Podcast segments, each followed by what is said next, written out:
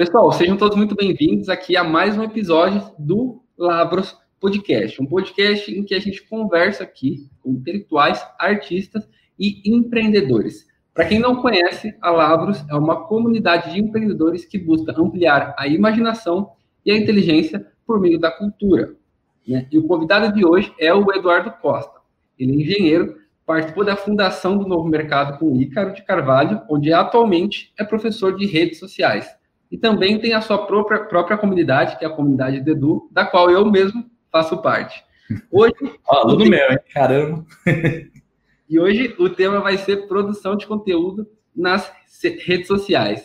Então, Edu, seja muito bem-vindo ao nosso podcast.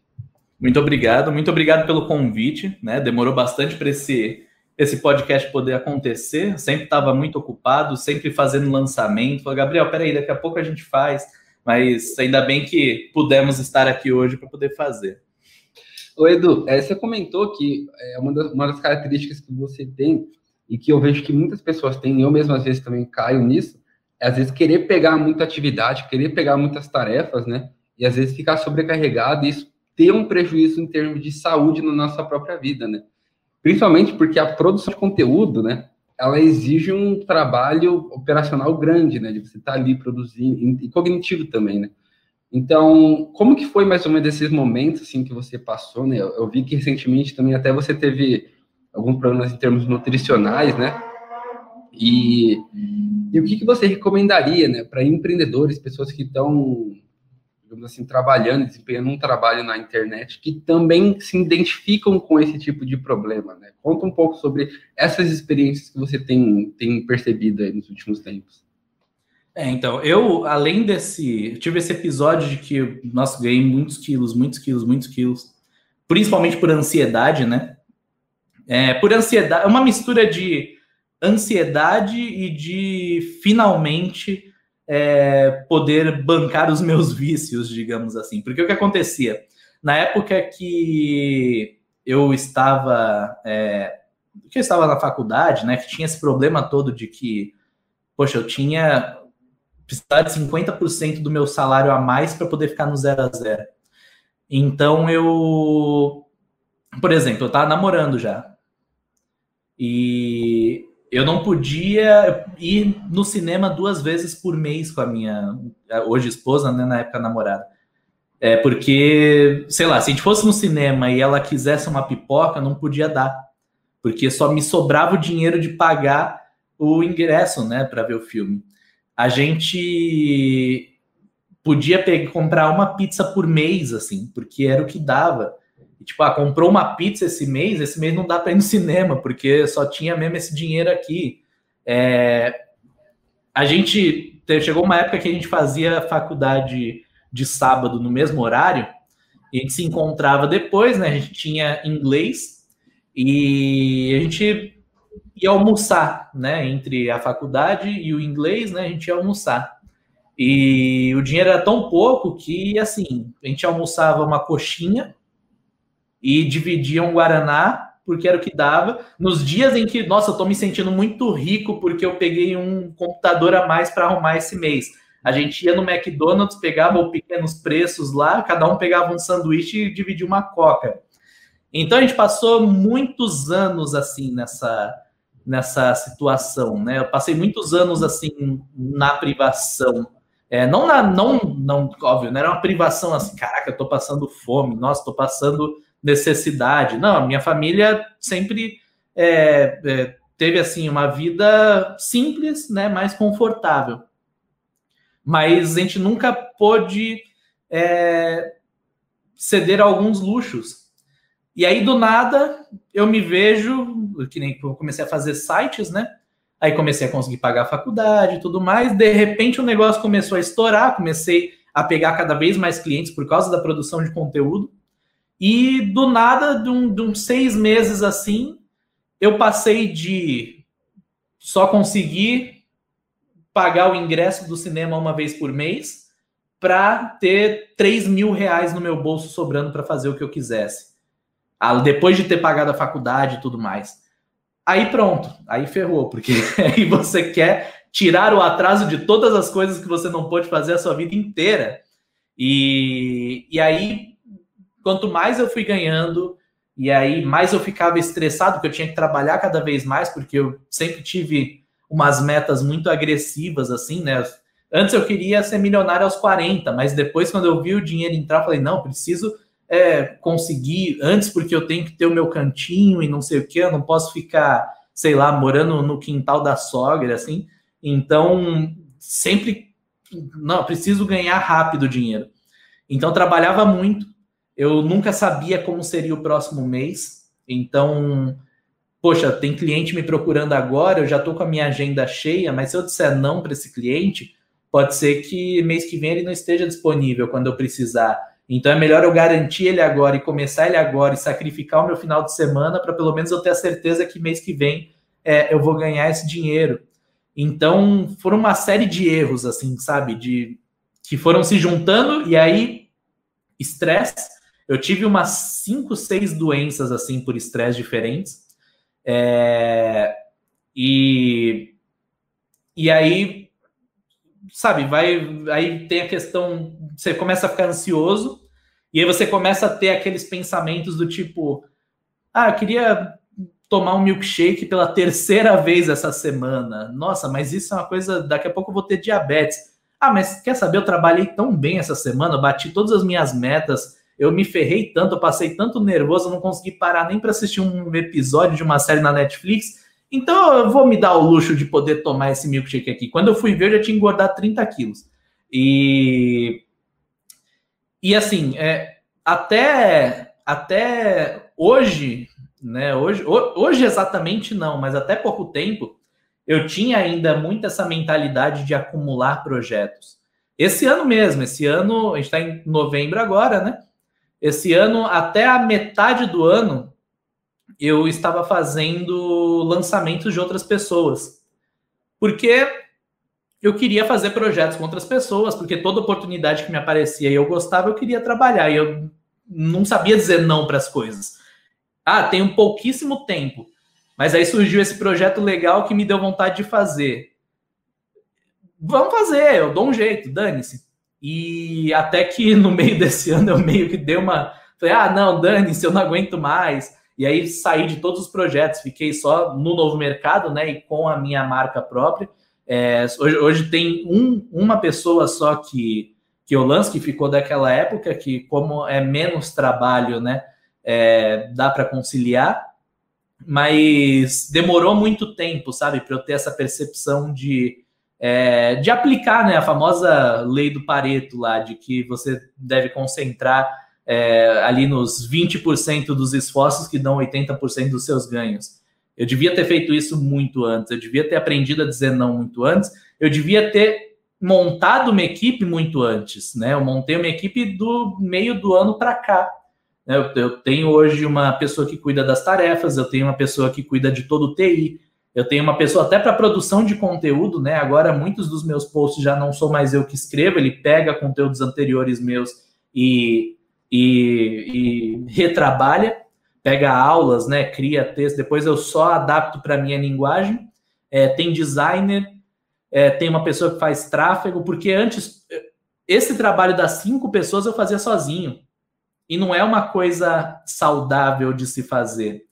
Mas por que, que eu tive tantos problemas, né? Porque eu não tive. Primeiro que eu não tive nenhuma orientação. É, eu, eu hoje oriento as pessoas no Instagram gratuitamente todos os dias, eu respondo perguntas todos os dias, eu produzo conteúdo todos os dias, porque eu meio que quero é, estar lá para as pessoas como ninguém esteve por mim naquela época. Eu, eu, peguei o mercado digital na época, você não, não tinha o que tem hoje. Um monte de gente fazendo um monte de live que te dá tudo mastigadinho e você aprende os melhores caminhos e aprende a lançar um produto e aprende a criar sua cara. Não, naquela época não tinha. Eu, eu, peguei a época onde as pessoas vendiam por 10 mil reais uma lista com 100 melhores títulos de e-mail para você usar e vender mais. Era um, um mercado assim totalmente é, é, diferente do que a gente tem hoje. Hoje você pega 100 reais, você compra uma porrada de curso que vai te ensinar o suficiente para você ficar rico.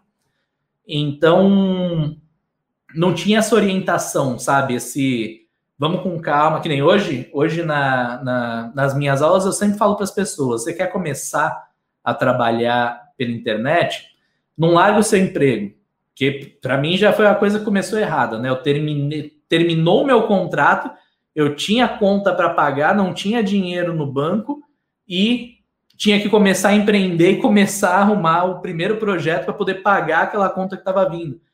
Não é loucura isso. Faça sua reserva de emergência, junte seis, seis meses dos seus gastos numa conta bancária, 12 meses se você conseguir, ou se você tiver filho, né? Porque aí você tem que ter uma segurança ainda maior. Junta um ano é, antes de abandonar o seu emprego. Enquanto você está no seu emprego, começa a usar as suas horas, as horas que você tem é, por fora, para investir no seu negócio digital. Começa com serviço, que é mais fácil de vender do que produto. Começa a prestar serviços para as pessoas, vai começar a entrar um dinheiro extra. Pega esse dinheiro, monta a tua reserva de emergência, espera esse valor que entra chegar pelo menos metade do teu salário que você ganha hoje, aí você toma a decisão de sair do seu emprego, separa um pedaço do seu tempo para produzir conteúdo, faz as coisas que nem uma é, esse ano só que, que faz 11 meses agora que eu comecei a treinar. Só agora que eu fui, agora que eu digo lá quando eu comecei, né, no primeiro no primeiro mês só no meu primeiro mês, depois de cinco anos trabalhando na internet, que eu percebi que eu passei esse tempo inteiro falando que eu não ia fazer exercício porque eu não tinha tempo para isso e não tinha como eu dedicar, tirar da minha rotina para isso porque eu ia atrapalhar tudo. Só agora que eu percebi que essa uma hora que eu tiro por dia para treinar parece que me rende três, quatro, porque eu fico muito mais ativo, muito mais desperto, muito mais produtivo então, na verdade, eu perco uma hora, mas eu ganho várias. E quando eu estava lá pensando se eu ia ou não, eu nunca imaginaria isso. Eu achava que isso era papo, que não tinha nada a ver. Então, é, várias práticas saudáveis, sabe? Se exercita, toma sol. Eu, eu recentemente falo muito da questão da vitamina D, vocês não têm noção da diferença que isso faz na vida de uma pessoa. É, eu já estava quase sendo diagnosticado com depressão, assim. Eu não conseguia acordar antes de meio-dia. E teve uma época que o Ícaro quase me demitiu do novo mercado, que ele precisava de mim 11 horas da manhã e eu não estava lá porque eu não tinha força para sair da cama. E eu falei, meu, tem alguma coisa errada comigo. É, por um acaso eu fiz alguns exames e eu descobri que a minha vitamina D estava quase zerada. E eu falei, ah, mas o que, que tem? A vitamina que você pega sol, o que, que isso tem a ver? E o médico falou, meu, isso aqui tem a ver com a sua disposição. É, vamos fazer um tratamento para isso. Ele me passou lá o remédio, eu tomei durante três meses vitamina D e parece que foi uma mudança de vida, assim, da água para o vinho, assim. Eu percebi que aquele que eu achava que eu estava com uma depressão profunda, na verdade era uma falta de vitamina. Três meses depois eu era uma outra pessoa totalmente diferente totalmente disposta, voltava a conseguir produzir todo o tempo que eu conseguia antes. Então, você vê, às vezes, uma coisa boba de você não cuidar da sua saúde tem um efeito muito grande é, em toda a sua vida. Então, meu, você tem que cuidar da sua saúde, separa um tempo para o seu lazer, separa um tempo é, para você poder estudar, separa um tempo para se comunicar. No fim das contas, o trabalho mesmo a atividade que você vai exercer vai ser só um pedacinho, menos da metade do seu tempo produtivo. Porque tem várias coisas que você precisa ter em ordem antes para que isso funcione. Isso eu demorei muito para poder perceber. Né? Claro que, óbvio, tudo, tudo isso que eu construí, eu e espero eu que esteja só no começo, eu construí ah, com muito suor, trabalhando muitas horas e me dedicando que nem louco e trabalhando que nem maluco. Mas se hoje eu pudesse voltar no tempo, mantendo a cabeça que eu tenho, eu teria conseguido fazer muito mais com muito equilíbrio, sabe? Você não, não, não precisava ter sido daquele jeito. O problema é que eu não tive ninguém para me dizer isso, né? Não tive ninguém para me dar uns chacoalhões e mostrar é, essas coisas no meio do caminho. E aí, até isso que eu tento fazer hoje. Né? Eu tento mostrar para as pessoas que existe um caminho melhor do que o que eu segui, né? Que não foi fácil. Nossa, Edu, eu tenho meditado muito sobre isso, sabe? Porque às vezes quando a gente ouve esses discursos motivacionais que a gente precisa trabalhar muito, a gente acaba esquecendo que o ser humano, ele não é feito, digamos assim, de um plano só. Existem vários planos, ali, várias camadas que compõem o ser humano, né? Dentre essas camadas é justamente esse aspecto físico do homem, né? Então, ele, existe um aspecto intelectual, né? E tem um aspecto físico no homem. Eu, e eu estava lendo um livro que chama A Vida Intelectual, do, do padre Sertilanges, e lá ele fala assim que o, o, meio físico, né, o nosso meio físico, é o meio pelo qual a gente experimenta o mundo. É o meio pelo qual a gente sente o mundo e reage ao mundo. Se a gente tem esse meio físico é, exagerado, né, se a gente tem esse meio, físico corrompido, digamos assim, é óbvio que a nossa experimentação do mundo também vai estar assim de certo modo. Né? E depois o doutor Ítalo Marcili complementou, né, de que a força física que a gente tem, ela é a predisposição da nossa força psicológica. Então, acaba que no final das contas é tudo uma coisa só, né? A nossa, nossa física, nosso, nosso é, parâmetro físico, ele é muito conectado com o nosso parâmetro intelectual, que é muito conectado com o nosso parâmetro espiritual. É, então, é tudo muito junto, né? É tudo muito próximo ali. E aí, quando a gente trabalha, trabalha, trabalha, trabalha, trabalha, eu já passei também jornadas muito longas, intensas, assim, e a gente acaba deixando isso a desejar, parece que a gente desconecta, de, de algum modo a gente, tanto por essas questões bioquímicas, igual você comentou, mas como às vezes uma instalação mesmo da vida, né? A gente fica, tipo assim, a vida não é só isso, né? Não é só aqui, porque isso aqui, o trabalho de algum modo até foi esse o papo grande que eu tive lá com o Papi. O trabalho ele serve a alguma coisa, né? Ele não é o fim dele mesmo. O trabalho ele tem alguma função ao qual você está buscando. E o problema é, às vezes a gente esquece disso e acha que o trabalho é o fim dele mesmo. E aí fica naquilo infinitamente. Só que, e aí? O que, que, que a gente está buscando com esse trabalho, né? Que pessoas que a gente está querendo ser? A gente vai conseguir ser tendo esse modelo de vida, né? E essa é, o, é o famoso papo da vocação, né? Qual que é a sua vocação? E o pessoal entende como com o que, que você quer trabalhar. Mas, na verdade, muitas vezes o trabalho é só o, o caminho para que você consiga exercer aquilo que você tem que ser, né? E, e essa, essa questão é, física, em específico, eu falo bastante disso, que é uma coisa que eu estou vivendo com mais intensidade hoje, né? É uma, uma das coisas que eu estou tentando melhorar na minha vida com mais intensidade hoje, que eu tenho mais condição para isso, mas que eu deveria ter me atentado a isso muito antes. É, primeiro lugar, né? Eu, eu sempre pratiquei artes marciais. Quando eu era criança, eu fazia judô, depois adolescente, eu comecei a fazer jiu-jitsu, gostava bastante, naquela época era magro, e, mas assim, eu sempre me achei é, muito fraco, sabe? Eu nunca fiz academia, então eu via que via os caras é, que faziam academia, sei lá, carregando um móvel. Às vezes eu ia carregar um móvel em casa e falava, meu Deus, eu me sinto muito fraco. E fazia o braço de ferro lá com os caras faziam academia, puta, era, era humilhado. E eu sempre tive esse negócio assim, eu sempre me senti muito fraco. E eu nunca tinha notado o quanto que isso influencia em tudo na sua vida. É, eu tanto é que assim, o meu, o meu foco é, no, na, nessa minha melhora física não é nem tanto no emagrecer. No fim das contas, eu estou meio que no mesmo peso que eu estava quando eu comecei a treinar. Minha alimentação ainda não melhorei tanto assim, não mas treinando quatro vezes por semana. Só que hoje eu estou muito, muito. Não vou nem dizer muito mais forte do que eu estava antes, porque antes eu nem tinha força nenhuma. Eu parei de fazer jiu-jitsu na minha adolescência, porque eu fui treinar numa academia com os caras grandes.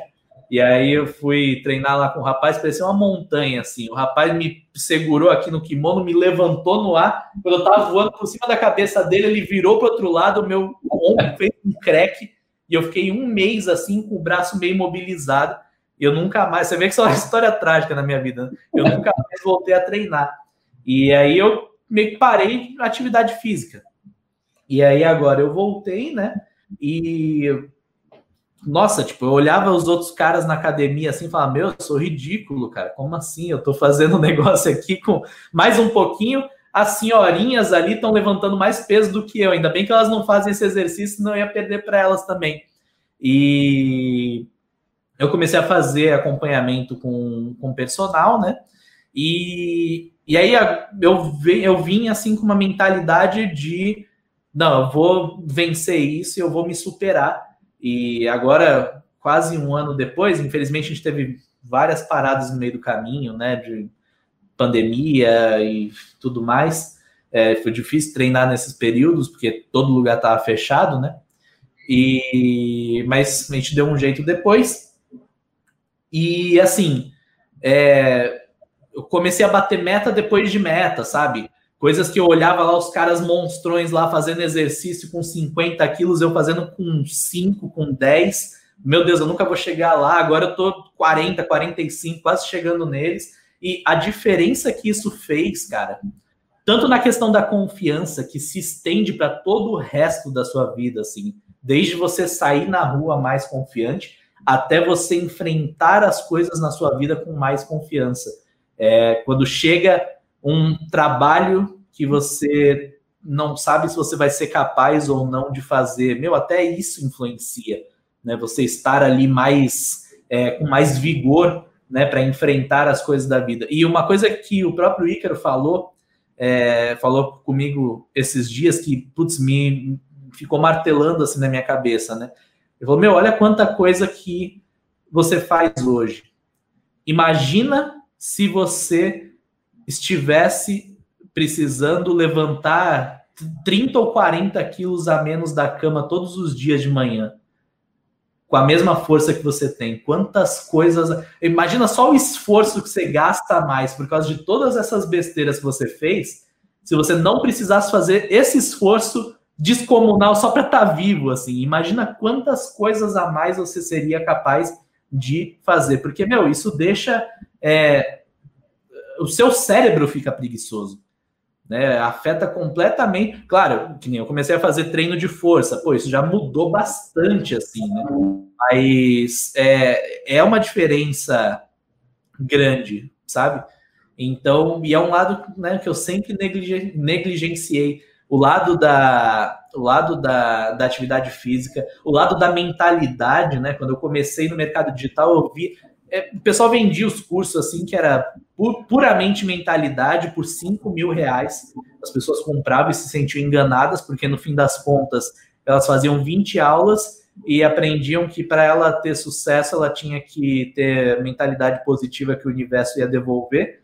E elas se sentiam absurdamente revoltadas e enganadas por isso, com razão. E eu fui criando assim uma raiva assim por tudo que tinha relacionado à mentalidade. E foi outro erro porque a questão da mentalidade, se você aplicar, obviamente, né, do jeito certo, é, ela tem uma importância, é fundamental. É fundamental você estar com a mentalidade pronta é, para poder vencer na vida. É fundamental. Claro que não. O que pregam hoje é que isso é tudo, né? Só isso que você precisa. Não é só isso. Mas a forma como apresentaram tiver, teve muita influência, sabe? Então são, cara, são muitas coisas: mentalidade, atividade física, você é, ir nos médicos, fazer exames, é, colocar a sua saúde em dia, estar com as suas vitaminas, hormônios todos regulados, você é, fazer a coisa certa, fazer o que você gosta, é, falar da forma do que você, de, que, como você se sente confortável, do que você gosta, sabe? É um conjunto de coisas, de melhoramentos que você vai fazendo de você mesmo, é, que, que vão construir quem você é lá na frente. Não é, não é só é, o, que eu, o que eu gosto de falar, né? O que eu, o que eu gosto de passar para as pessoas, não é só um negócio, não é só uma empresa, não é só ganhar dinheiro. É você construir mesmo uma. se construir de uma maneira melhor, né? Ser alguém melhor, mais forte, mais presente.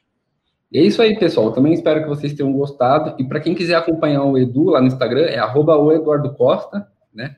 É o Eduardo.costa. O Eduardo.costa. Lá ele produz conteúdo, né, sobre como você pode ganhar dinheiro na internet, como você pode começar a monetizar suas paixões ali produzindo conteúdo na internet, que foi o tema desse bate-papo por aqui. Então é isso, pessoal. Fiquem com Deus e forte abraço.